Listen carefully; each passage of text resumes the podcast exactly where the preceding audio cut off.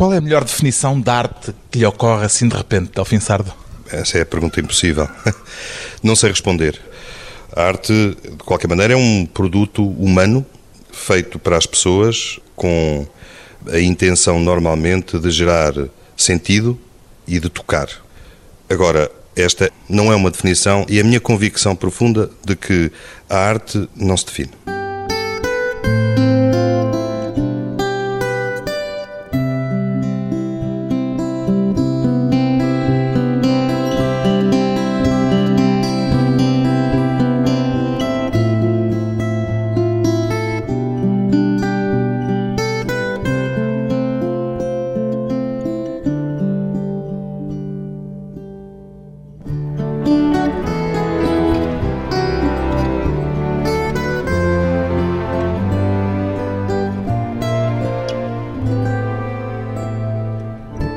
Delfim Sardo, 48 anos, ensaísta, professor universitário, curador ou comissário de exposições. Qual é a designação que prefere, Delfim Sardo? Prefiro curador. Comissário Apesar tem... de ser um anglicismo um bocadinho feio até. É um anglicismo, sim. É um... Quer dizer, de facto, tem uma raiz latina, não é? Hum. Mas eu acho que corresponde melhor à atividade. O comissário tem para mim sempre uma conotação demasiado institucional, não é? De alguém que faz parte de uma comissão. Há qualquer coisa de político Há também. qualquer coisa de político no termo que não me agrada. Como é que descreveria para leigos o trabalho de um curador de artes plásticas, que é o que o Delfim Sardo faz? Um curador é um mediador. É alguém que está entre a produção artística e o público e que, portanto, tenta encontrar formas de divulgar, de mostrar, de apresentar a arte de uma maneira que faça um sentido específico, que reaja ao seu tempo, no qual as pessoas sintam que têm uma relação e que conseguem relacionar-se em termos daquilo que elas podem sentir e podem pensar. Uma espécie de leitor privilegiado daquelas obras para as pôr em diálogo umas com as outras no espaço concreto de uma exposição? Privilegiado, sim, certamente, porque trabalha de perto com o artista, trabalha de perto com as obras, mas só nesse sentido. De facto, é uma função de mediação, de alguém que está entre. Uhum. E que, portanto, tenta pôr obras necessariamente diferentes umas das outras, umas ao lado das outras, de maneira que nesse conjunto se libertem outros sentidos e outros ecos. A expressão artes plásticas ainda é apropriada nos nossos dias? Artes plásticas, artes visuais, são todas denominações mais ou menos imperfeitas, mas que servem para rotular esse caminho que vem da tradição da pintura, da escultura e que hoje se mistura com práticas muito diversas, como a instalação, a performance, mas que pertencem a esse universo nascido da modernidade.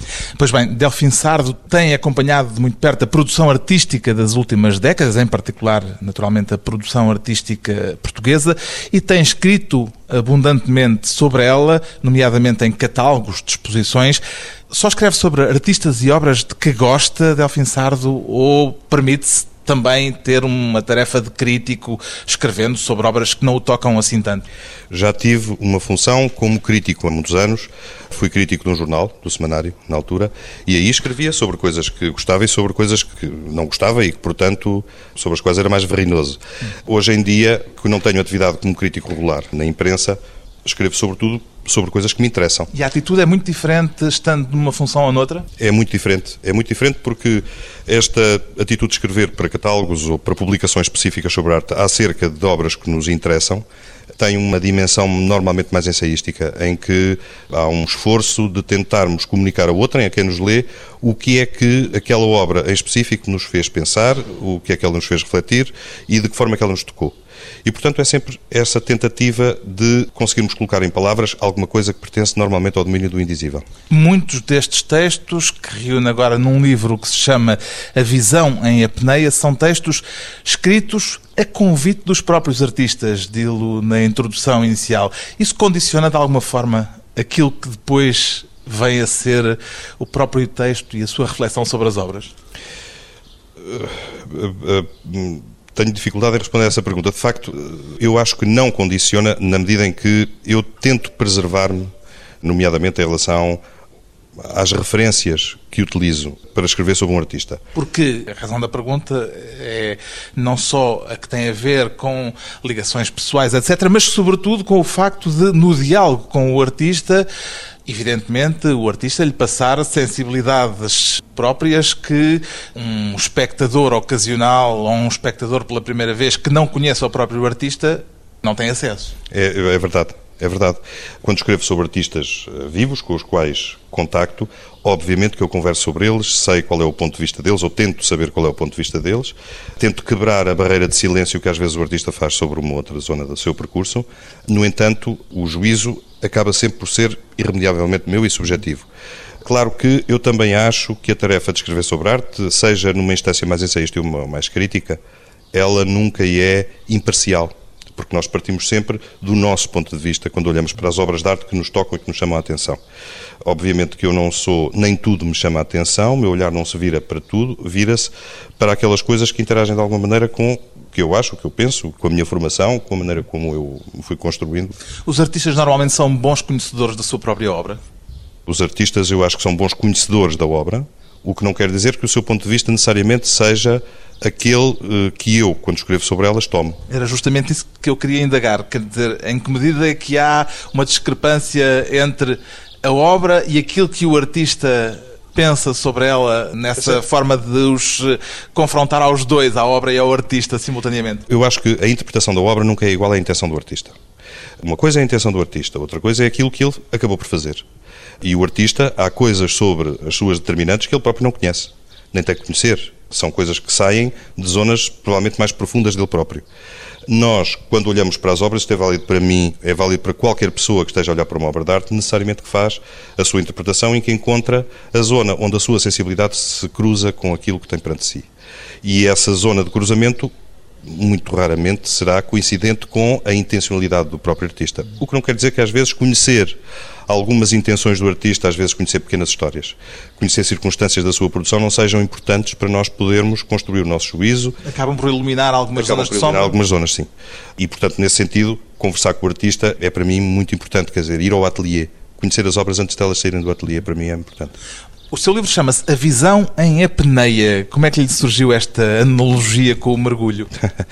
É uma história curiosa. O livro estava pronto e eu andava à procura de um título e não estava a encontrar um título para o livro. E um grande amigo, numa conversa, à noite, a certa altura, saiu-se, a propósito de outra coisa completamente diferente, com a expressão Apneia da Visão.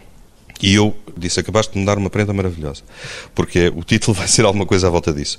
A técnica da apneia, para quem eh, não se lembra imediatamente, é a técnica de mergulhos sem botijas de oxigênio. de oxigênio. Sim, é a técnica de suspensão da respiração. Suspender a respiração. Eu, na minha juventude, fui nadador e, portanto, tinha essa ligação à, à Mas não chegou a apneia. fazer mergulho. Não cheguei a fazer mergulho. Essa ligação à, à apneia eu tinha em termos físicos, lembrava muito bem dos exercícios da apneia. Achei que ela correspondia muito ao trabalho que é o da relação com a obra de arte. É preciso, por vezes, fazer uma espécie de suspensão impossível da sensibilidade diretamente ligada à visão para podermos dar um espaço de interiorização. E, portanto, essa expressão, a visão em apneia, para mim foi uma expressão que me serviu exatamente para o título. No mergulho em apneia, quando se mergulha a grandes profundidades, o risco pode ser elevado. Também se sente a correr algum tipo de risco perante certas obras? Eu acho que a metáfora funciona a todos os níveis. A metáfora funciona muito bem também aí. Claro que sim, há obras que são muito sedutoras, há obras em relação às quais nós temos que desenvolver uma determinada resistência e uma determinada distância. Já Há lhe aconteceu sentir que estava a correr riscos? Que estava a correr pelo menos algum risco de perder em determinados momentos algum juízo crítico em relação a algumas obras, sim. E, portanto, é preciso perceber qual é a, a dimensão dessa apneia, até onde é que ela deve ser tomada. Ainda não usou uma palavra ao longo desta nossa conversa que é a palavra gosto. E a certa altura escreve no seu livro a palavra gosto está decididamente arredada das discussões artísticas. É bom que seja assim ou é mau? Eu acho que é bom e é mau. É uma consequência da maneira como as artes evoluíram ao longo do século XX. E as artes ao longo do século XX quebraram muita da relação que elas tinham com a tradição do belo e do juízo de gosto, tal como bom, Kant o tinha tratado e definido, e, portanto, veio a criar-se uma cultura muito derrisória no universo artístico, uma cultura artística mais ligada a um posicionamento crítico, ou uma estranheza, ou uma distância, o que por vezes nos faz esquecer que, em relação a qualquer obra de arte, nós temos sempre um juízo de gosto que nos é quase compulsivamente proposto. Quando olha para uma obra pela primeira vez, tem aquilo que o senso comum normalmente costuma ter, que é a sensação de gosto, não gosto, imediato? Ah, tenho, isso, é, acho que isso é humano, uh, tem sempre, não é? E depois podemos é questionar isso. Questionar e queria tentar criar alguma distância em relação à maneira como nós produzimos esse juízo. A apneia tem a ver com isso, ou seja, o risco que se corre tem a ver com isso, que é o risco de gostar por vezes de uma coisa que eventualmente nos está a enfeitiçar sem ter valor suficiente para isso? Sim, esse risco da apneia tem a ver com nós em determinados momentos, exercermos de uma forma demasiadamente rápida o nosso juízo de gosto, sermos demasiadamente tomados por essa adesão pela distância e, por vezes, a adesão ou a distância devem ser devidamente ponderadas. Eu acho que até muitas vezes mais a distância do que a adesão. Ou seja, olhar para uma obra, dizer não gosto nada disto e virar de costas e ir embora. E, e, muito mais tarde retomar aquela obra e perceber-se que essa distância que se criou era uma distância que provavelmente era importante para voltarmos a equacionar e tentarmos ver aquilo que não tínhamos visto, aquilo que não tínhamos percebido, aquilo que não nos tinha sensibilizado. O seu treino já lhe permite ter uma capacidade de mais imediatamente do que um espectador comum apreender essas particularidades? Não sei, eu acho que é sempre a tentativa de quem olha muito, seja para obras de arte, quem ouve muita música, quem está muito metido dentro de um ambiente qualquer, artístico ou outro qualquer que exija uma especialidade, claro que provoca um treino, porque se vê muito, porque se lê muito sobre, e isso dá um determinado treino. Eu não, não sou nada. Esse treino pode se tornar vício? Pode, pode se tornar viciante, claro que sim. Pode-se ter uma abordagem que é permanentemente não fazer outra coisa senão tentarmos ver quais são os eixos em termos conceptuais ou os eixos históricos que movem uma obra sem, de facto, lhe dedicarmos tempo suficiente. Ou tomar uma obra como uma ilustração da maneira dos nossos próprios preconceitos ou pressupostos. E eu esse acho que é um risco enorme, que é olharmos para as obras e tentarmos produzir, e esse é um vício de muita crítica, acho eu, produzir um discurso crítico em que toma as obras como ilustração dos seus próprios pontos de vista, sem conseguir perceber a idiosincrasia que a obra traz consigo. E, portanto, o risco aqui é duplo.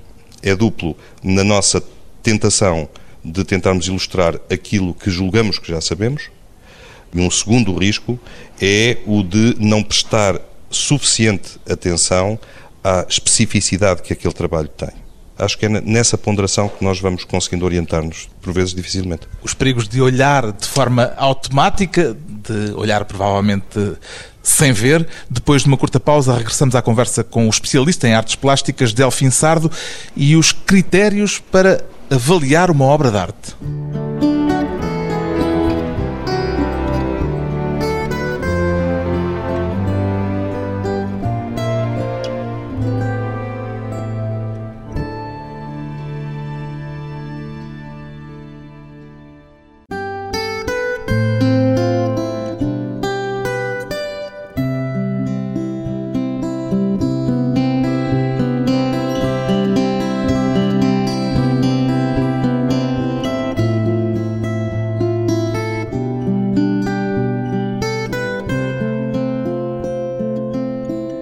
Regresso à conversa com o ensaísta e especialista em artes plásticas Delfim Sardo. Nunca teve a tentação de deixar de se dedicar apenas à obra de outros para realizar uma obra própria, Delfim Sardo? Não. não. Nem ao domingo? Nem ao domingo. Ao domingo à tarde, quando está não, calor? Não, nem ao domingo à tarde, quando está calor. Não, acho que acontece a mim aquilo que acontece com a maior parte das pessoas que se dedicam à escrita sobre arte. Houve um momento qualquer na nossa vida, no caso da minha infância ou na minha juventude, em que, provavelmente, num domingo qualquer à tarde, eu achei que podia ser artista, coisa que estava completamente enganado. Mas chegou a fazer exercícios nesse sentido? Sim, desenhava muito, desenhava intensamente. E a certa altura percebi que não, que a minha via não era essa, que eu gostava era de ver e de escrever sobre o que vejo. Não se sente um artista em potência? Ah, não, não me sinto nada um artista em potência. Não sou um artista em potência, tenho a certeza absoluta. Muitas vezes diz-se que os críticos, no seu caso não é só crítica, é mais do que isso, até é um ensaísta de artes plásticas, mas há muito aquela expressão de que o crítico é um artista falhado ou um artista frustrado. Muitas vezes é esta a expressão, um artista frustrado. É totalmente verdade. No meu caso, é completamente verdade. Portanto, atribui uma hierarquia nesta relação entre a arte, ou os artistas, e aqueles que olham para as obras de arte. Não há uma hierarquia. Há, obviamente, uma anterioridade. A obra existe primeiro e aquele que olha para ela e que escreve sobre ela aparece depois, necessariamente. Agora, Eu também acho que essa expressão do que o crítico é um artista falhado, um artista fracassado, ela tem um outro lado, que é, para mim é muito interessante, quando olho para uma obra, saber que eu, num momento qualquer muito recuado da minha vida, passei pela tentativa de fazer. Esse passar pela tentativa de fazer, eu acho que dá uma diferente sensibilidade de perceber o risco que é tentar fazer uma obra. E eu acho que perceber esse risco é muito importante para quem escreve sobre arte. Nunca chegou a mostrar, a expor, a tentar aparecer em público com esses desenhos que fazia? É coisa, não, coisas completamente juvenis e que não têm eu, qualquer Eu já vi que quer fugir a esta zona da conversa. Sim, são coisas completamente juvenis que não têm qualquer expressão. Mas na altura levou-as a sério. Sim, na altura levei-as a sério. Uma pessoa deve levar a sério aquilo, aquilo que faz, mesmo que seja fraco. Num texto sobre a obra de Pedro Cabrita Reis, no seu livro, começa com esta frase: Quando falamos de arte, nunca sabemos exatamente a que estamos a referir-nos. O Delfim Sartre tem critérios pessoais para a avaliação de uma obra de arte? Eu acho critérios pessoais, sim. Tenho critérios pessoais. Critérios próprios? Eu acho que os critérios são sempre subjetivos. Acho que tenho eu e qualquer pessoa que escreva sobre arte tem critérios pessoais critérios subjetivos. É como um teórico que eu gosto muito, o Thierry de Duve, diz que é como se nós tivéssemos um saco provisório onde vamos enfiando lá para dentro as coisas que nós achamos que são arte. Esse saco vai configurando aquilo que nós achamos que é arte, mas é uma configuração sempre provisória, porque por vezes há coisas que metemos dentro do saco que nos fazem tirar outras para fora. E portanto, a geografia deste saco é uma geografia móvel e parece-me que a mobilidade dessa geografia, daquilo que nós vamos entendendo que é a arte e dos critérios que provisoriamente vamos construindo, é fundamental estar sempre em causa. E depois o saco pode ser maior ou menor, quer dizer, a malha pode ser mais apertada ou menos. No seu caso, o saco é bem grande ou é restritivo naquilo que considera arte? É muito grande, até porque a produção artística neste momento é gigantesca, mas é necessariamente restritiva, sim. Eu não considero que tudo aquilo que vejo em museus ou galerias pertença ao universo, a não ser em termos completamente sociológicos, pertença ao universo daquilo que eu entendo que é arte. Há um padrão para aquilo que considera arte. Estamos no domínio da sua subjetividade, não estamos, evidentemente, a fazer eh, tese geral. Não, há padrões que não são exatamente os mesmos para sempre, permanentemente, nem são os mesmos em cada circunstância são padrões provisórios e em teste.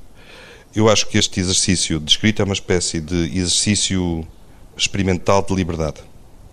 Mas essa experimentação, ela tem que ir permanentemente gerando os seus próprios critérios provisórios e que têm que ser revistos ao longo do tempo. Essa é uma das... Os seus têm-se alterado muito? Os meus têm-se alterado bastante. O seu gosto, para usar uma expressão que já vimos que é problemática, mas que talvez seja aquela que, apesar de tudo melhor, nos faz entender que estamos a falar, o seu gosto alterou-se muito ao longo destes sim, anos em que tem escrito? O meu, meu gosto alterou-se ao longo do tempo, sim. Os meus critérios também, o que não é exatamente a mesma coisa que dizer que o meu gosto se alterou. Os meus critérios também se foram alterando. Eu acho que hoje, hoje em dia há um desafio muito grande para quem olha para obras de arte. E isto é válido para qualquer pessoa. Não estou a falar da situação de quem tem que escrever sobre. Estou a falar para qualquer pessoa que entra num museu ou numa galeria. É que os cânones deixaram de ser impositivos. E, portanto, há uma enorme liberdade na maneira como os artistas criam. O que quer dizer que nós, quando olhamos para as obras, temos que fazer um exercício que é por um lado, tentar perceber quais são os parâmetros que o artista está a estabelecer para aquilo que está a fazer. E, por outro lado, criarmos os nossos parâmetros provisórios para podermos lidar com aquela situação. Para muitos dos artistas e para muita da arte contemporânea, nós temos mesmo, por vezes, a sensação de que precisamos de livros de instruções para conseguir pôr aquela máquina artística a funcionar, como para aquelas máquinas de lavar mais sofisticadas que não percebemos à primeira. Sim, sim. Eu, a analogia é um bocadinho prosaica, eu sei. Não, não, não. É, não, é uma analogia. Eh, pois, eu, por exemplo, nunca leio os livros de instruções e depois às vezes faço disparates, mas nunca leio livros de instruções.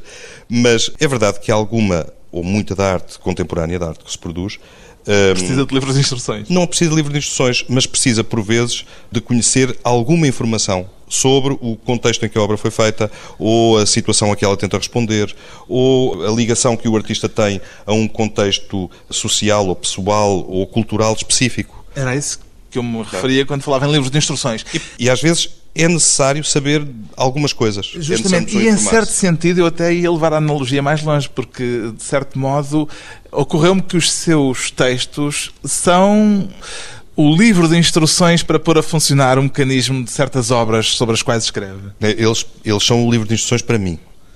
Eu não sei se depois são válidos para outrem, não é? São aquele que eu encontrei para eu pôr a funcionar o meu processo de relação. Claro, escritos numa linguagem que tenta ser comunicante, tenta ser legível pelo outro. Não tenho a ambição nem a pretensão de que eles sejam, tenham qualquer universalidade, nem que sejam válidos para qualquer outra pessoa na relação que estabelece com a obra.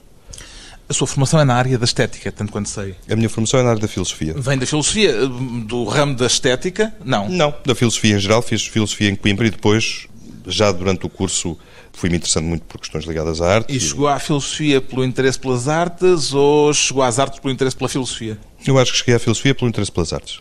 Ainda andei dois anos em Direito, de que fugi, e cheguei à filosofia pelo interesse pelas artes, acho eu o período em que fez essas tentativas iniciais de que não quero falar muito é anterior à filosofia? Sim, é anterior, é anterior. E a filosofia fê-lo ver a arte de outro modo? Eu acho que sim. Eu, eu não sou um filósofo, nem nunca fui. A filosofia, para mim, é uma ferramenta e continua a ser uma ferramenta importante. É um excelente mapa de orientação no meio dos inúmeros discursos que se vão produzindo, discursos interpretativos que se vão produzindo. E, portanto, a minha relação com a filosofia é uma relação muito instrumental. Tanto assim que eu, neste momento, sou professor de História da Arte em Coimbra. Portanto, estou num campo entre a História da Arte e a Teoria da Arte. E a filosofia é, um, é uma ferramenta. É uma boa ferramenta para mim. De que ferramentas é que precisa um espectador comum para abordar uma obra de arte pela primeira vez? Eu acho que precisa de disponibilidade precisa de abertura e disponibilidade e atenção. Disponibilidade significa o quê? Significa não partir para a obra com uma grelha rígida de interpretação e pensar que talvez em relação a uma obra a melhor pergunta não seja o que é que ela significa. Pensar que a melhor pergunta perante uma obra talvez seja como é que eu me posiciono perante ela e isso não implica necessariamente uma interpretação. Nós temos uma, uma cultura provavelmente demasiado discursiva e interpretativa. Talvez essa não seja a melhor relação com as obras de arte, seja uma disponibilidade para vermos como é que fisicamente, porque eu acho que a relação com a obra de arte é muito física, é de um, é de um corpo no espaço, face a outro corpo no espaço, pensar como é que esse corpo é afetado, como é que o nosso corpo é afetado e deixarmos que ele seja afetado. A disponibilidade para ver e para reagir perante as obras que se nos oferecem. Depois de mais uma pausa breve, voltamos com Delfim Sardo, a arte contemporânea e o senso comum.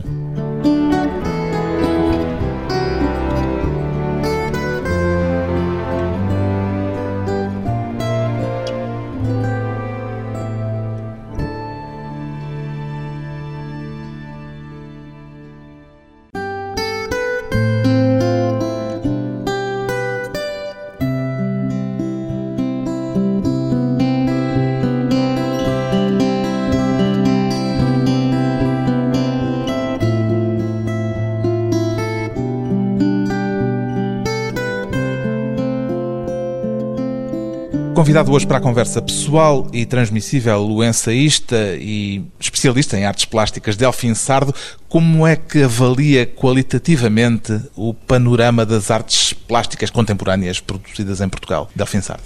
Eu acho que em Portugal há um tecido artístico muito rico e muito diversificado. Aliás, acho que Portugal tem até um cenário artístico muito interessante em relação à sua dimensão e em relação à tradição que não é longa no campo das artes visuais. Isto no ponto de vista da criação artística.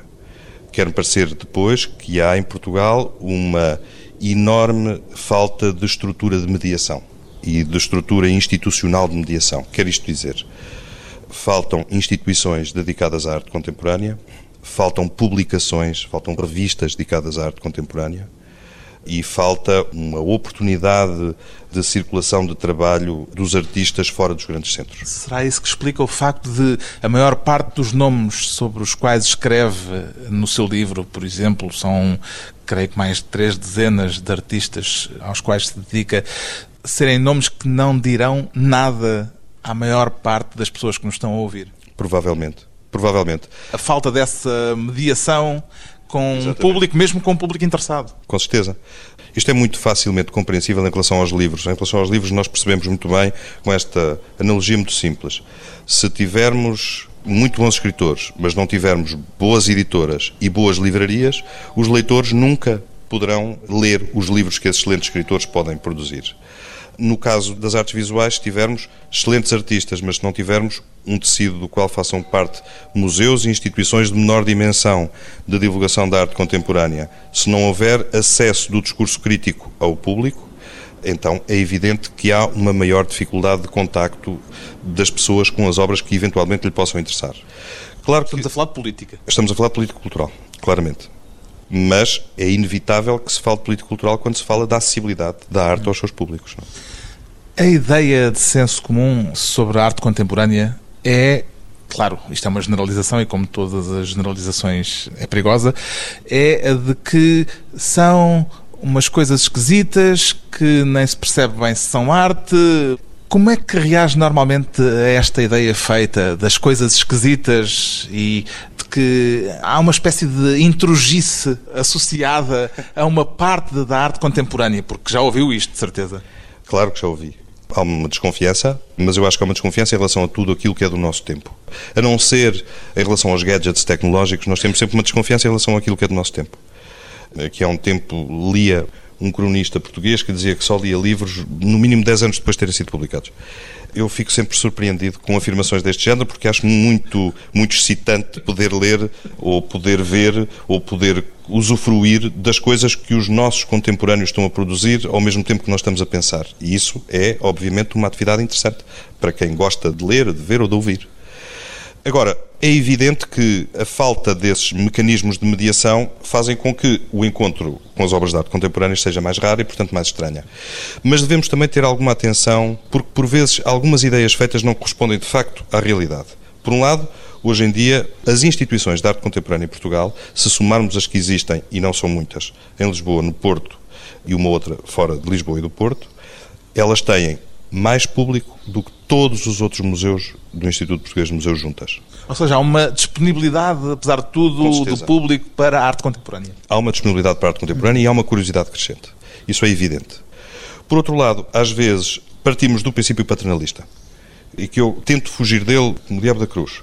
Não devemos partir do princípio que as pessoas não conseguem ter relação com as obras de arte. Eu lembro-me, vou contar uma história muito curta com precisamente o Pedro Cabrita Reis, de quem ainda agora falou numa exposição que eu organizei com o Fernando Calhau e com a Margarida Veiga, aqui há, há muitos anos, em 1993, em Óbidos, havia uma instalação do Pedro Cabrita Reis, muito grande, ocupava quase 600 metros quadrados no exterior, e essa instalação tinha uma linguagem muito vernacular, era feita com madeiras de cofragem, tinha umas construções em tijolo inacabadas e, portanto, ela assemelhava-se a qualquer coisa como o resto de uma grande escavação arqueológica. E nós que estávamos a organizar a exposição, estávamos com receio de como é que a população ia reagir àquela peça, que era uma peça de exterior. Quando, no fim, era uma peça temporária, quando ela foi desmontada no fim da exposição, houve pessoas de Óbidos que vieram ter connosco e nos perguntaram, então estão a levar daqui a nossa escultura? Ou seja, tinham-na integrado, tinham integrado na sua zona, como seu... fazendo parte da sua zona, daquilo que era deles e do seu imaginário. E para isso bastou conviverem regularmente com aquela peça e, portanto, terem uma ligação com ela. Mas depois há as outras histórias, aquela que não sei se é apócrifa ou não, de, da senhora da limpeza que varreu uh, as pedras que estavam no chão da galeria e que afinal eram uma das obras da exposição. Já deve ter ouvido falar disto. Essa história passou-se comigo. Ah, bom? Então pode contá-la de uma forma melhor essa, ainda. Essa história passou-se com uma peça, uma, uma escultura de um artista norte-americano chamado Jimmy Durham, que pertence à coleção do Estado português, que eu incluí numa exposição que fiz na Figueira da Foz. A peça inclui um lavatório e o lavatório foi partido pelo artista e os pedaços do lavatório estavam no chão junto da peça. E quando nós instalámos as obras, tivemos reuniões com as pessoas que faziam a manutenção do espaço e, e dissemos que aquele, aquela, aqueles cacos que estavam no chão pertenciam, portanto não podiam ser removidos. Acontece que houve uma mudança de turno, uma senhora da limpeza que adoeceu, outra que a veio substituir e que era mais zelosa e, portanto, limpou o chão. Varreu metade da escultura do Jimmy Durham. O que... Isso normalmente é usado para ilustrar um ar um bocadinho aleatório das obras de arte contemporânea. Não tem rigorosamente nada aleatório. O que acontece é que, ao longo do século XX, as obras de arte, isto é válido na literatura, é válido na música que incorporou o ruído, é válido na literatura que passou a absorver a linguagem vernácula, é válido nas artes visuais que passaram a incluir objetos de uso cotidiano. E, portanto, por vezes, este alargamento do campo da arte utilizando outras ferramentas que tradicionalmente no passado não pertenciam ao domínio do artístico, faz com que as pessoas tenham a maior dificuldade em distinguir o artístico do não artístico. Mas isso é válido em qualquer campo da na dança, em que muito gesto que pertence à nossa gestualidade cotidiana passou a fazer parte das linguagens utilizadas dentro do universo da dança. Tudo pode ser arte? Tudo pode ser arte, mas a arte não pode ser qualquer coisa. Há muitas vezes a ideia de impostura ou de fraude associada a essa ideia de que tudo pode ser arte. Sim, pode haver essa ideia. Ou seja, há imposturas artísticas? Eu acho claro que há imposturas artísticas. Há imposturas artísticas como há imposturas em qualquer campo de atividade humana, não é? Claro que sim. E até podíamos dizer que grande parte da arte que se vê não é particularmente interessante, como grande parte da literatura que se publica não é particularmente interessante, como grande parte da música que se ouve não é particularmente interessante, ou do cinema que nós vamos ver. Isso faz parte de todas as atividades humanas. A zona de excelência é necessariamente uma zona curta dentro da produção. Nós utilizamos a palavra arte com dois significados diferentes. Utilizamos como uma zona da produção cultural humana e, por outro lado, utilizamos como um qualificativo. E confundimos as duas utilizações. Claro que, quando estamos a falar de fazer juízos, acabamos por utilizar o termo arte como um qualificativo, mas de facto a arte é uma grande zona da produção cultural humana e muito daquilo que se produz não é tão interessante, claro. No seu livro há textos sobre mais de três dezenas de artistas. O que é que diria que há de comum entre eles? Eu não sei. Quer dizer, do comum acho que ali há o facto de eu ter escrito sobre eles. Claro que. E de serem todos de alguma forma interessantes para si. E de todos serem interessantes para mim, sim tenho uma relação de muito interesse e muita curiosidade em relação a todos os artistas em relação aos quais escrevi aqueles textos. Há uma ausência que se nota para quem olhe para aquele livro a partir do conhecimento de senso comum, uma vez mais, da arte contemporânea portuguesa. É da artista contemporânea portuguesa que se tornou talvez o único nome com projeção junto de um público não iniciado, a Joana Vasconcelos. É uma ausência que significa alguma coisa ou que não significa nada, Delfim Sardo? Sim, nunca escrevi sobre o trabalho da Joana Vasconcelos. Porque não lhe interessa?